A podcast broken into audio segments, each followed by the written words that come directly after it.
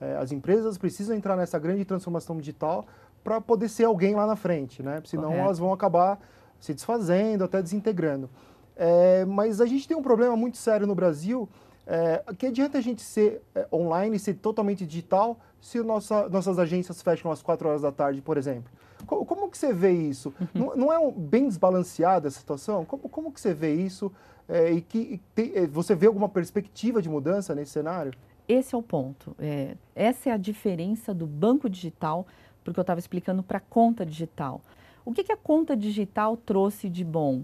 A oferta de produtos. Então, você tem uma conta digital, você vê o dinheiro que você depositou via agência, que você pagou o boleto, o dinheiro entrou, e lá você tem uma oferta de produtos. Então, você pode contratar um microcrédito, você pode contratar um seguro, ali sim já tem uma facilidade. Mas a evolução ainda está muito pequena perto do que a gente tem de realidade. Está muito pequeno perto do que tem de oportunidade. Tem muito a evoluir ainda.